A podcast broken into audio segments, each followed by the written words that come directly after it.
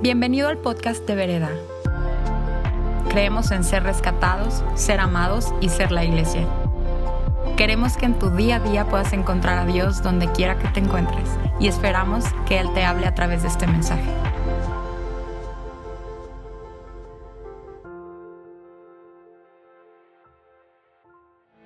Buenos días, ¿cómo están?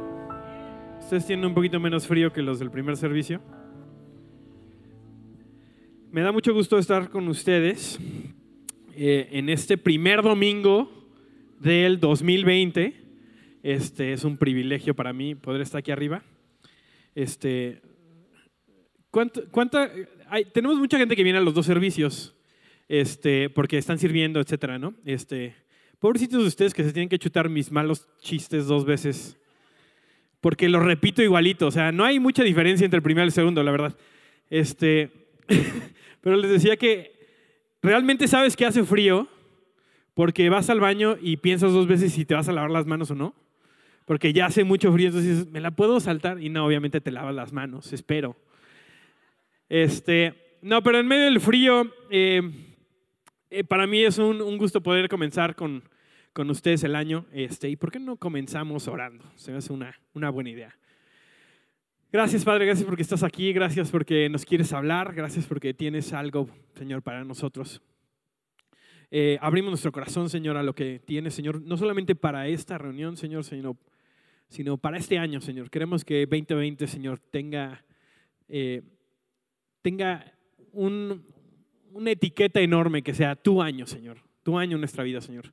Eh, te damos, Señor, nuestro, todo el espacio, Señor, que tenemos eh, en nuestro corazón, en nuestra vida, Señor, para ti, Señor, para que tú hagas, Señor, y, y nos muevas, Señor, como tengas que hacerlo. En el nombre de Jesús. Amén. Este, lo comentaba hace un par de semanas, pero yo, este, yo me mudé a la Ciudad de México eh, cuando tenía como 6, 7 años, según yo. Este, y, y entonces pasó algo muy singular, porque era como en ese momento, como luz y fuerza del centro, en todos lados era la CFE, ¿no? Y aquí en la Ciudad de México era luz y fuerza del centro. Igual, igualito, en todos lados se dividen entre el Niño Dios y Santa Claus los regalos, pero aquí en la Ciudad de México son los reyes nada más. Bueno, y los, los o sea, Santa Claus y Niño Dios como que ahí más o menos le echan la, pero los, los que realmente se llevan el año son los Reyes Magos. Tenía una amiga que trabajaba en Mattel y Mattel en México es una, o sea, Mattel Internacional, para Mattel Internacional, México es uno de sus mercados más grandes porque hay dos días importantes, Navidad y Reyes, solamente en México. Pero los Reyes Magos y yo tuvimos una relación complicada porque insistían en traerme dulces y calcetines. Y yo así, pero ¿por qué si ya estoy en su jurisdicción? Ya estoy aquí viviendo, ya cambié. O sea, no salía el nombre, mi nombre en el recibo de luz, pero casi, ¿no? Pero bueno, entonces eh, los Reyes y yo tenemos ahí una, una, una relación complicada. Pero hoy vamos a estar hablando acerca de los reyes porque creo que es muy importante como fecha porque nos denota eh, cuándo termina el Guadalupe Reyes. Y eso le manda una señal cuando tú ahorita salgas y allá afuera vas a encontrar rosca de reyes. Cuando te comes esa roya- rosca, le, le avisas a tu cabeza que ya se acabó la comedera. Si no te lo comes, tu cuerpo no sabe y se sigue. Me ha pasado.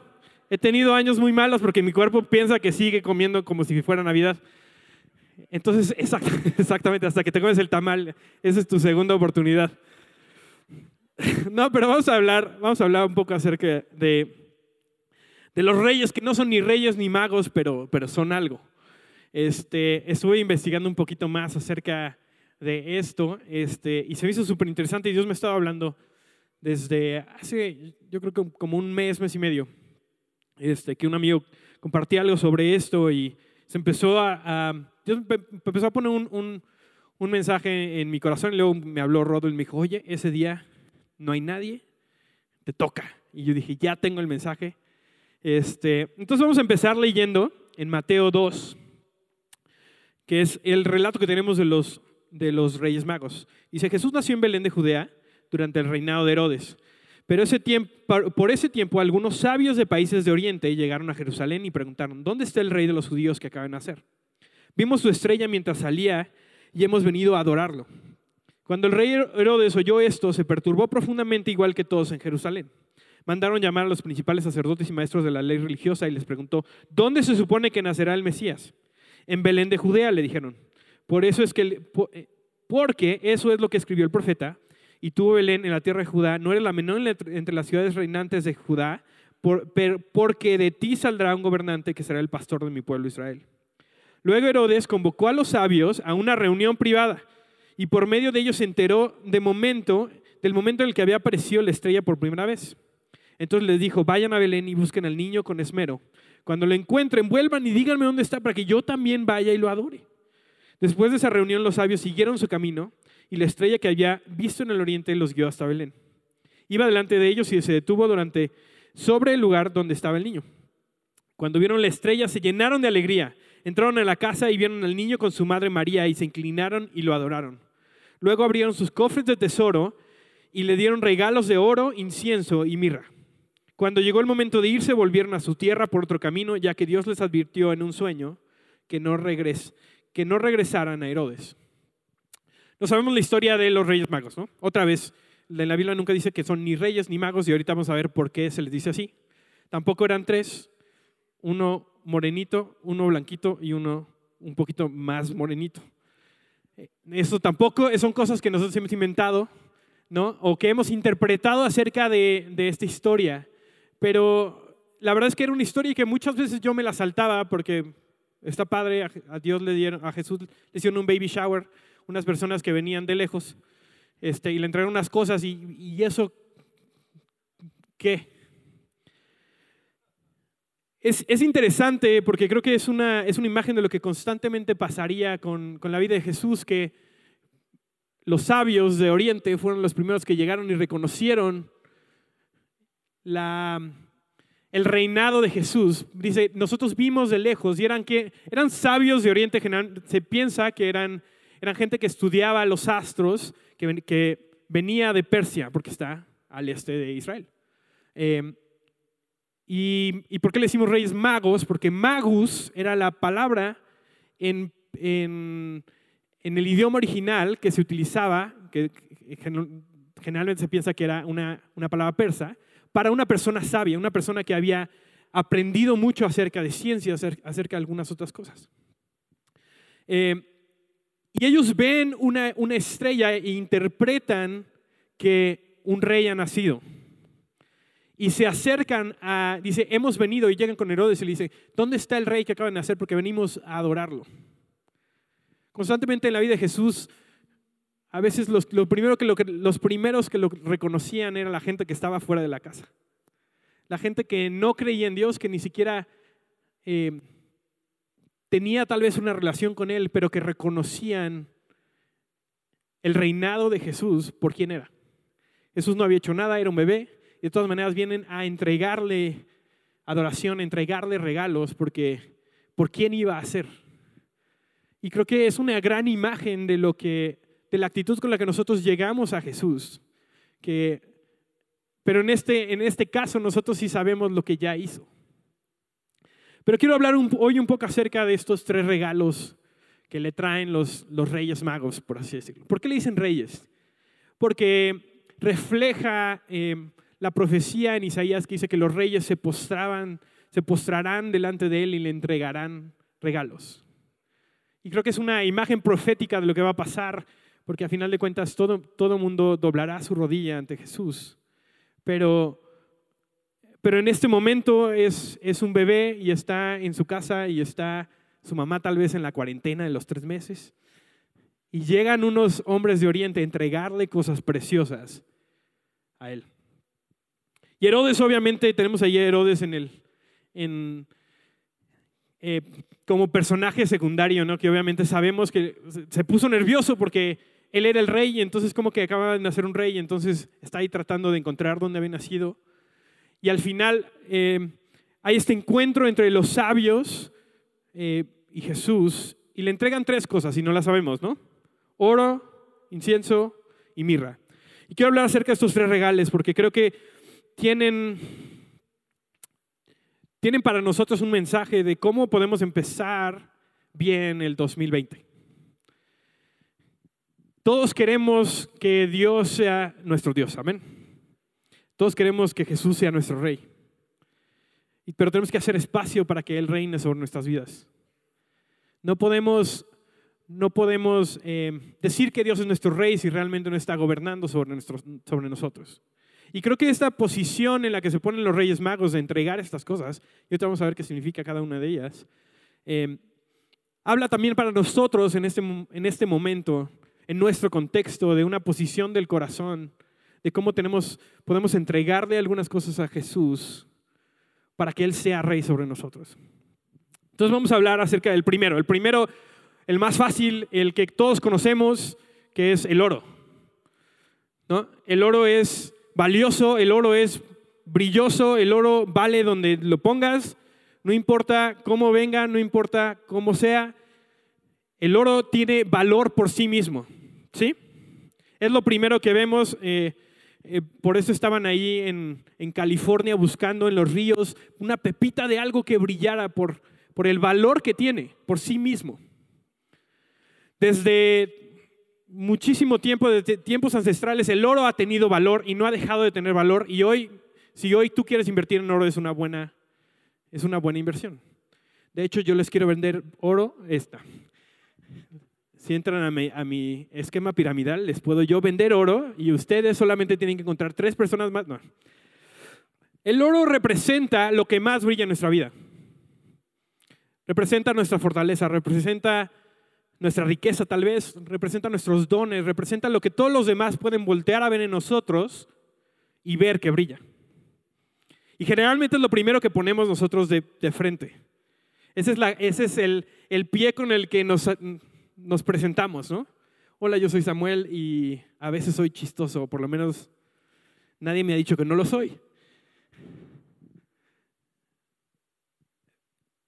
¿Qué es lo que te representa? ¿Qué es lo que brilla en ti cuando piensas en el oro que tienes? Y obviamente nos podemos poner en, en, o sea, sé que la respuesta correcta es tal vez nuestra identidad con Dios. Y, esto, y eso sí es cierto, ¿no? Pero Generalmente la, gente nos voltea a ver y ve cosas que brillan y nos da valor de acuerdo a eso. dice, así que alégrense de verdad, porque creo que Dios ve el oro en nosotros de manera un poco diferente. El Dios que creó el oro em, prescribe valor sobre las cosas de manera un poco diferente porque porque Él tiene otra economía. El reino de los cielos tiene otra economía que la que nosotros tenemos. Y no me refiero a cosas monetarias, me refiero a lo que tiene valor en el cielo, que a veces no es lo mismo a lo que nosotros le ponemos valor. Así que alegrense de verdad, les espera una alegría inmensa, aunque tienen que soportar muchas pruebas por un tiempo breve. Estas pruebas demostrarán que su fe es auténtica, está siendo probada de la misma manera que el fuego prueba y purifica el oro aunque la fe de ustedes es mucho más preciosa que el mismo oro. Entonces su fe, al permanecer firme en tantas pruebas, les traerá mucha alabanza, gloria y honra en el día que Jesucristo se ha revelado a todo el mundo. Me encanta porque nosotros hacemos todo lo que podemos por presentar esa, esa cara de nosotros al mundo, a la gente que nos rodea. Eh, queremos, queremos vernos fuertes, queremos vernos talentosos, queremos vernos bien. Y no hay nada mal con eso, pero el Dios que nos creó, el Dios que nos dio esas cosas que brillan en nuestra vida, no está impresionado por eso, porque Él nos lo dio. No es lo que está esperando que le presentemos cuando nos acercamos a Él. Pero entonces, ¿qué tenemos de valor para darle? Y aquí nos lo dice, está siendo probada de la misma manera que el fuego prueba y purifica el oro. Esos dones, esos talentos que tenemos, esas cosas que, brillan en nuestra vida necesitan pasar un proceso de purificación y de ser probados. ¿Por qué? Y vámonos a cómo es el oro. Encuentras el oro, no los encuentras así, abres una mina de oro y hay lingotes de oro así que nada más quitas ahí de un... Vienen mezclados con un montón de cosas. Vienen mezclados con tal vez otros minerales que brillan inclusive igual que el oro. Eh, en, justo en, California, cuando estaba la fiebre del oro, ¿no? le decían fool's gold, el, el oro de los tontos, que era, eran materiales que brillaban como el oro, pero que no eran oro. Entonces, ¿qué hacían? Se ponían en, se hacía una prueba de calor para ver si realmente podían aguantar eso y mantener sus propiedades y entonces saber si realmente eso era oro. ¿Qué pasa con nosotros muchas veces? Tenemos estos dones, estos talentos, pensamos que eso es lo que más brilla en nuestra vida y pasamos por circunstancias que nos meten en presión, nos meten en calor, nos meten en, dificultades y lo que sale es un oro que ha sido refinado y ha sido probado de que realmente es oro. Algunas de las cosas que nosotros estamos tratando de, enseñar, de poner como lo mejor de nosotros, no es lo que le impresiona a Dios de nosotros porque no es lo que realmente tiene valor.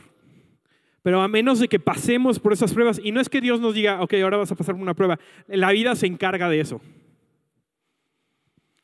La presión que tenemos, las circunstancias en las que estamos, las relaciones en las que, que nos rodean, las dificultades por las que pasamos, nada más por existir en este planeta, se encargan de revelar realmente lo que es valioso dentro de nosotros. Y del otro lado sale un, un producto que es realmente el oro que le podemos entregar a Jesús, que ha sido un oro que ha sido probado realmente en nuestra fe. Dios nos da un montón de dones y talentos y a través de nuestra perseverancia, a través de confiar en Él, a través de nuestro sí, sale un oro que ha sido refinado, que entonces Él recibe como lo más valioso, no porque el oro sea valioso, sino por lo que nos costó llevarlo hasta ese punto. No cuesta lo mismo un oro no refinado que un oro refinado. ¿Estamos de acuerdo? ¿Por qué? Porque el proceso es costoso. Todo lo que le entregaron los reyes magos a Jesús era costoso. ¿Tienes tú algo que, que tal vez no lo habías visto así? Tal vez has pasado por estas pruebas, tal vez has tenido que tomar decisiones difíciles que nadie más ha visto. Y tú lo, que pensaste, lo que pensaste es que, bueno, sobreviví a esta prueba y lo que Dios está viendo es, eso es algo costoso que puede ser un regalo para mí. Y esto es muy importante porque, otra vez, a Dios no le impresiona lo caro, le impresiona lo costoso. Y eso se mide de maneras diferentes de acuerdo a la persona. Por eso Jesús... Eh, cuando pasa la viuda y entrega su última moneda, eso era lo más costoso que podía hacer, porque estaba entregando, le estaba costando todo. No era la cantidad, era lo que le había costado entregarlo. Y la economía del cielo tiene un gran valor por lo que cuesta mucho. Pero a veces en una, en una cultura en donde lo que queremos es conseguirlo lo más rápido, no tenemos valor por lo que cuesta, sino nada más lo que vale. ¿A qué me refiero con esto? Hay cosas en nuestra vida que nos han costado mucho y que no se ven muy bien hacia afuera. Hay situaciones que te han costado mucho pasar y tal vez no son muy vistosas, pero que Jesús las recibe como lo más precioso que le puedes entregar. Y eso, eso es, eh, esa actitud del corazón en la que estoy hablando para este 2020 de entregarle a Dios las cosas costosas que tenemos en nuestra vida. Y no solamente eso, sino que cuando estemos pasado, por eso lo cuenta como gran alegría, porque sabe que una prueba es una oportunidad de salir del otro lado con algo costoso que entonces voy a dejar a los pies de Jesús. Y que va a ser alabanza a Él, que va a ser un regalo para Él. En 2 Samuel tenemos una imagen, eh, un ejemplo de esto que me gusta muchísimo. David está, tiene que hacer un, altar de adoración, pero para eso tiene que comprar una cierta em, parcela de, tierra. Y él, ya es rey, o sea, David ya es el rey. ¿no? Entonces podría haber dicho, me toca ese y con permiso, esto es del Estado y ahí se ven. Pero llega con, la persona que, que tiene este terreno y aquí abre 2 Samuel 24. Eh, Y dice que se acerca con Araúna, que es el dueño de esto, y Araúna le dice, yo te entrego todo, tú eres el rey, te entrego la parcela, te entrego los bueyes que necesitan, te entrego el callado, tú pon aquí el, el, el altar de adoración, es más, la madera la pongo yo, el animal, lo que necesites. Y la respuesta de David es algo que me reta a mí mucho, porque David en este momento es una persona, es un rey, es rico, es, tiene todo lo que necesita. Y dice, y el rey dijo a Araúna, no, sino por precio te lo compraré, porque no ofreceré a Jehová, mi Dios, holocaustos que no me cuesten nada. David tuvo que ponerse en una situación en donde podía entregar algo que ya tenía, que le podía ser fácil de entregar, pero dijo, no, no, no puedo darle a Dios algo que no me haya costado. Y esa es la, la actitud que yo quiero tener para este año no entregarle lo que me sobra, sino algo costoso. ¿Por qué? No es por autoflagelarnos, no es por andar ahí deprimidos, así es que Dios le voy a entregar todo y me va a quedar sin nada. No se trata de eso, se trata de, de que Él es, Él es digno no de nuestras obras, sino de lo primero que tenemos. Y esto es importante para el siguiente punto. Pero antes de esto, quiero decir, ¿qué son los, ¿cuáles son los dones? ¿Cuáles son las riquezas? ¿Cuál es el oro que tienes para entregarle a Jesús?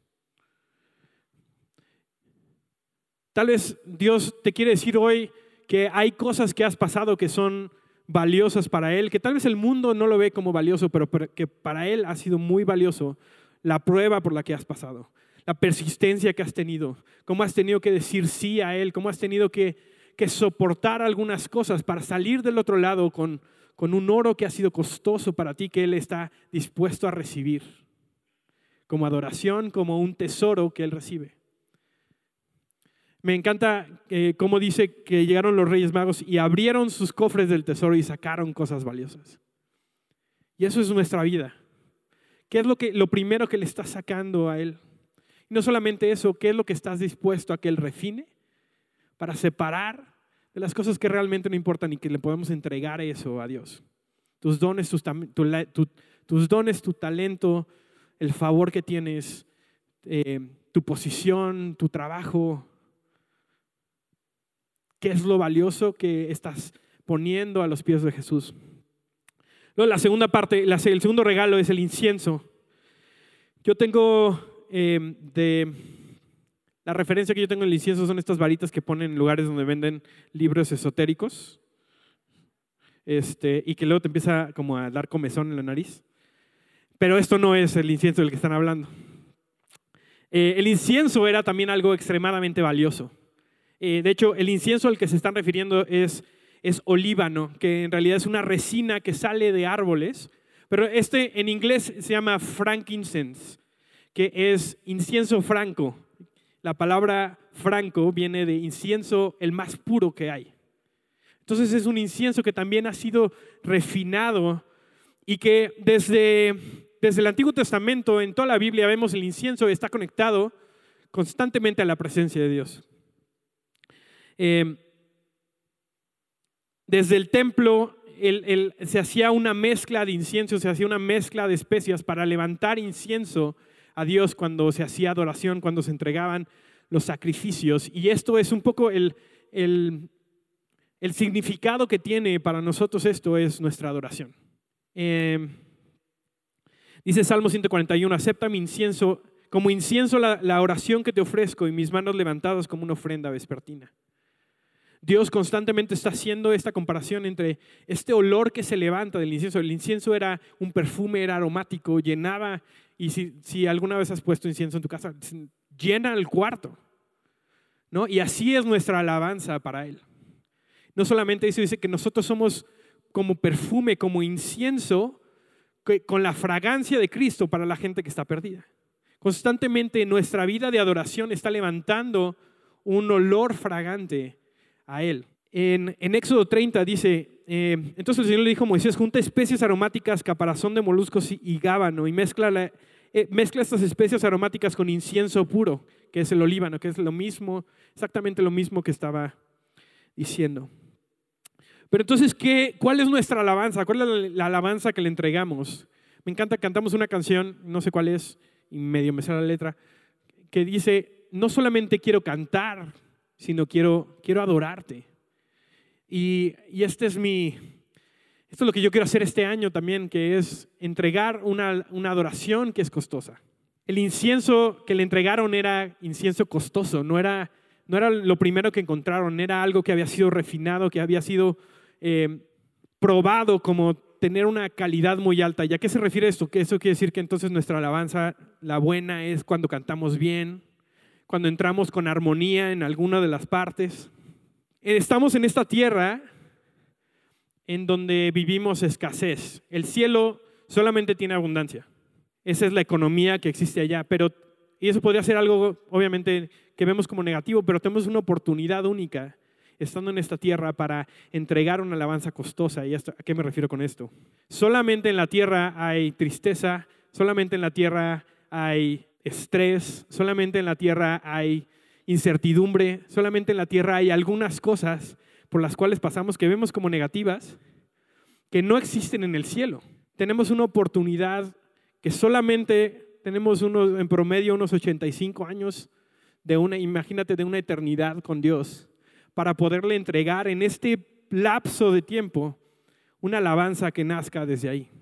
En el cielo no va a haber llanto, en el cielo no va a haber dificultades, en el cielo no hay escasez, en el cielo no hay incertidumbre. Entonces, cuando tú estás en un momento así, tienes una oportunidad de entregar una alabanza desde ese lugar. Cuando llegues al cielo no vas a poder hacer eso. Entonces, otra vez, la economía de Dios es diferente, porque una alabanza que sale desde, desde una pérdida, una alabanza que sale desde una incertidumbre, una alabanza que sale desde, desde soledad, una alabanza que sale desde momentos difíciles que tenemos, tienen un costo muy alto. Y por lo tanto, para Dios tienen un valor increíble. Dios no lo ve nada más como, ah, pues qué bueno, o sea, estás triste, lo menos que podías hacer era adorarme. Dios sabe lo que te cuesta entregar alabanza desde ese lugar. Y es un olor fragante para Él, el poder pasar por esas situaciones y aún así entregarle una alabanza a Él. Porque lo que menos queremos hacer cuando estamos pasando por esas situaciones es, adorar. Y menos cantar, y menos las que tienen secuencia y tienes como, que seguir el paso, ¿no? Póngame una guitarra acústica y déjenme llorar en paz. Pero cuando le entregamos una alabanza genuina desde ese lugar de decir, sí está pasando esto, sí está difícil, sí estoy sintiendo esto, pero aún así decido adorarte. Tiene, es una alabanza costosa. Y es el mejor regalo que le podemos poner a los pies a Jesús. Entonces, ¿qué alabanza le traes a Jesús hoy? Tal vez no lo habías visto así.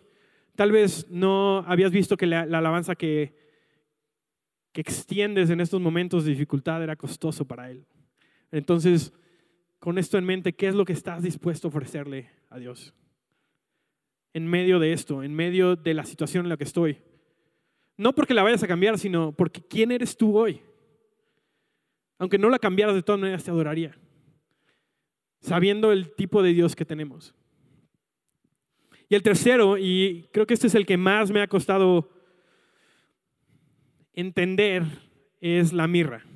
La mirra que, la, raíz de la palabra mirra viene de literal, M-R-R que es una raíz que significa amargura o amargo.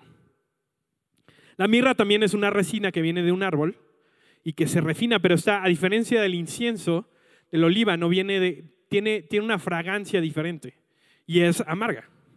Y en específico la mirra se usaba para dos cosas y una era para ungir, para ungir que en, el contexto bíblico era poner eh, una investidura sobre alguien, ponerle una identidad a alguien, ¿no? O sea, cuando ungen a David le están poniendo la identidad de que va a ser rey eventualmente, y en ese aceite que le echan venía mirra. Y también para embalsamar. Y embalsamamos nomás a los muertos. ¿Por qué se embalsamaban los muertos? Porque para que se preservara un poco más el cuerpo y que la descomposición fuera un poco más tardada y que no oliera mal. Pero si le ponías nada más un perfume, se lo comía, el, olor de las composiciones se lo comía, entonces tenía que poner un, un aroma que fuera amargo, pero que fuera fuerte. Entonces por eso se ponía mirra. ¿Para qué quiere un bebé mirra? ¿Qué va a hacer con él? ¿Qué va a hacer con el incienso también? Y, algunos dicen que esto era como un regalo que después podían vender, etcétera, pero creo que tiene, tiene un significado mucho más profundo eh, que nada más esto. Sí es una imagen profética también del sacrificio que va a hacer Jesús después, pero, pero creo que para nosotros habla acerca de, lo amargo. Eh, lo amargo que muchas veces lo que menos queremos es amargo. Para mí, entre más amargo, mejor. Este, pero no siempre, no asociamos lo amargo con algo positivo, ¿estamos de acuerdo? Eh, y es más, lo que queremos hacer es no pasar tragos amargos en esta tierra. Queremos evadir el dolor lo más que podamos, evadir las, las dificultades lo más que podamos, evadir las pruebas lo más que podamos. Pero no sé si cómo les vaya a ustedes, pero a mí no me ha ido muy bien en evadir nada de esas cosas, porque vivimos en una tierra llena de humanos. Jesús a veces lo vemos como algo que no debería ser parte de nuestra vida. Si Dios está con nosotros, ¿por qué pasamos por estas situaciones? Pero vemos la imagen, vemos la, la vida de Jesús y Jesús pasó por eso. Inclusive el Hijo de Dios caminando en perfección por esta tierra pasó por dificultad y por dolor. Se murió su papá, se murió amigos cercanos, eh, sufrió soledad, sufrió em, traición, gente que hablaba mal de él. Jesús se puede identificar con absolutamente todas las cosas que tú has pasado. Esa fue una de las, cosas que hizo mientras caminó en esta tierra. Entonces, si Jesús no evadió eso, tampoco yo. Pero entonces, ¿qué hacemos con esas cosas amargas? ¿Qué hacemos con esos tragos amargos? Y es que a, veces eh, es fácil presentarle a Jesús algo que es brillante, algo que es fragante, pero yo por lo menos no sabía que era legal entregarle algo que fuera amargo, que fuera difícil. O si sí, nada más es como Jesús, no puedo con esto, tómate la viento. Porque ya no lo quiero, porque ya no quiero hacer esto. O, a veces en situaciones en las que digo, Jesús, no, ni siquiera veas esto. Yo aquí hago un hoyo y lo, lo entierro y entonces ya, seguimos adelante. Ya no lo saques. Pero Dios no lo ve así. Las cosas que para mí han sido difíciles, las cosas que han sido para mí amargas, Jesús está dispuesto a recibirlas como un regalo. Lo que me habla acerca de lo valioso que es para Él que nosotros podamos inclusive entregarle esas cosas. Dios quiere recibir esas dificultades. No para quitárnoslas nada más, sino lo quiere recibir como un regalo. Me vuela la cabeza eso. Que las cosas que yo estoy tratando de evadir, Él dice, si tú me lo entregas a mí, para mí eso es muy valioso. Tenemos en el Espíritu Santo un ayudador, eh, el Espíritu que nos lleva a toda verdad, pero también tenemos a un, consolador. Pero solamente podemos recibir consuelo cuando lo necesitamos. Y creo que para mí el año pasado, por varias situaciones, fue un año de conocer al consolador. Pero ¿qué necesito para conocerlo? Necesito poder entregar algo, por lo cual necesito consuelo. Cuando está Jesús a punto de ir a la ir a la cruz, dice, y lo llevaron a un lugar llamado Gólgota, que traducido es lugar de la calavera, y le dieron a beber vino mezclado con mirra, mas él no lo tomó. Y creo que muchas veces eso es lo que yo estoy haciendo con mi vida. La mirra era lo amargo, pero ¿qué pasaba? Lo, lo mezclas con vino y entonces entumecemos la dificultad con otras cosas para no sentirlas.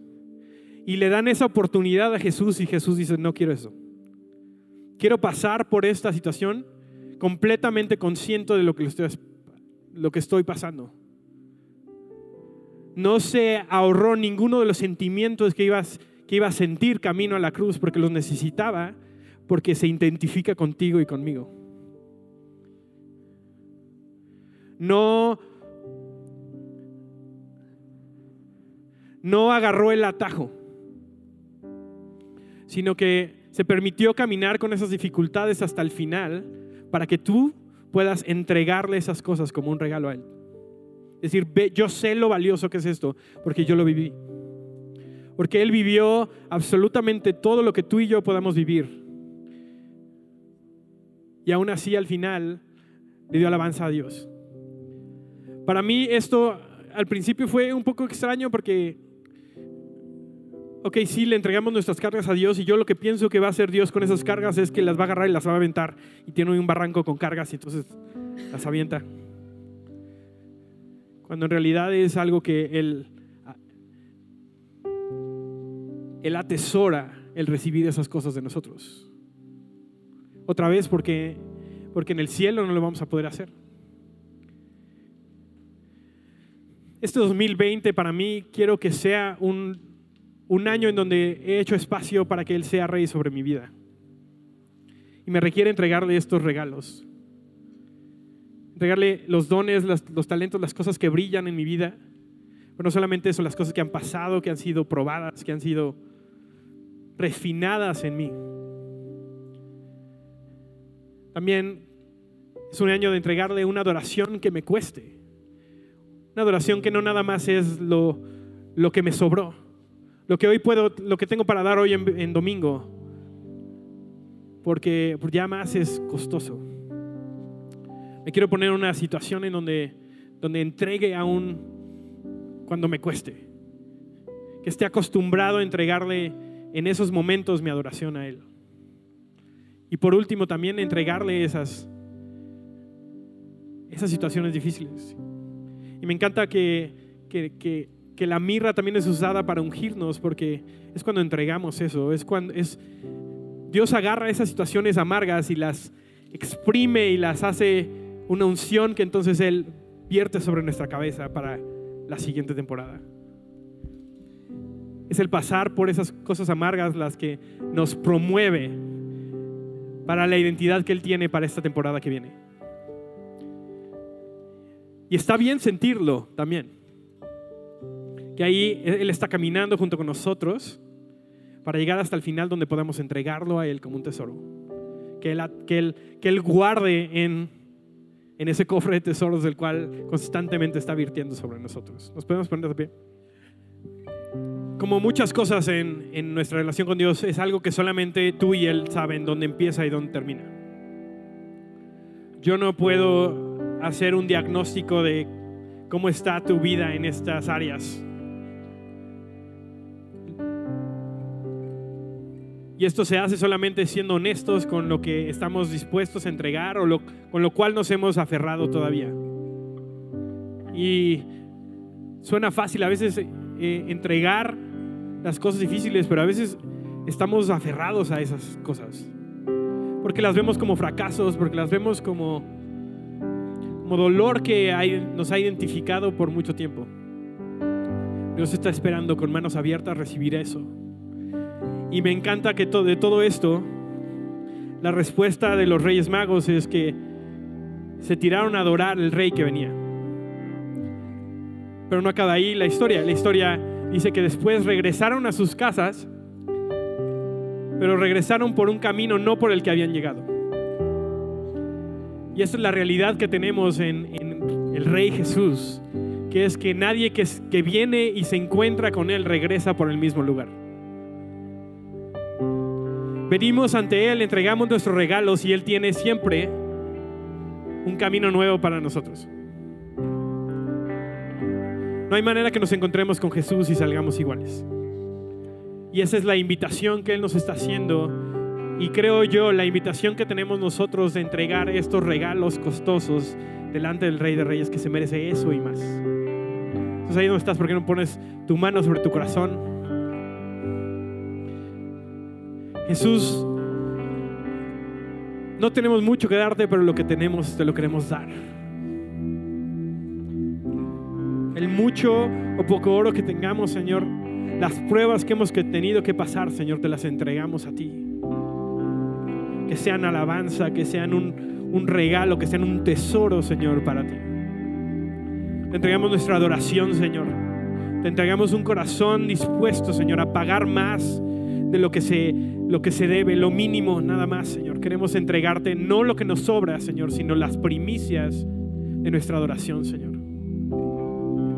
Y por último, gracias, Señor, porque no viste nuestro, nuestra dificultad, no viste nuestro dolor y decidiste descartarlo, sino que decidiste tomarlo a manos abiertas como un tesoro para tu corazón también, Señor. No lo entiendo, Señor, pero te lo entrego. Señor, que en este 2020 tú seas glorificado, Señor, en nuestras vidas, Señor. Queremos conocerte no solamente como Jesús, eh, el Hijo de Dios, no solamente como, como el Salvador, queremos conocerte como nuestro Rey, Señor. Que tú gobiernes, Señor, sobre nuestros corazones, Señor, sobre nuestras vidas, Señor, sobre nuestra familia, sobre esta comunidad, Señor. Y que todo lo que hagamos este año, Señor, hable acerca de la gloria del Padre amoroso que tenemos, Señor, en ti, Señor, en el nombre de Jesús. Amén.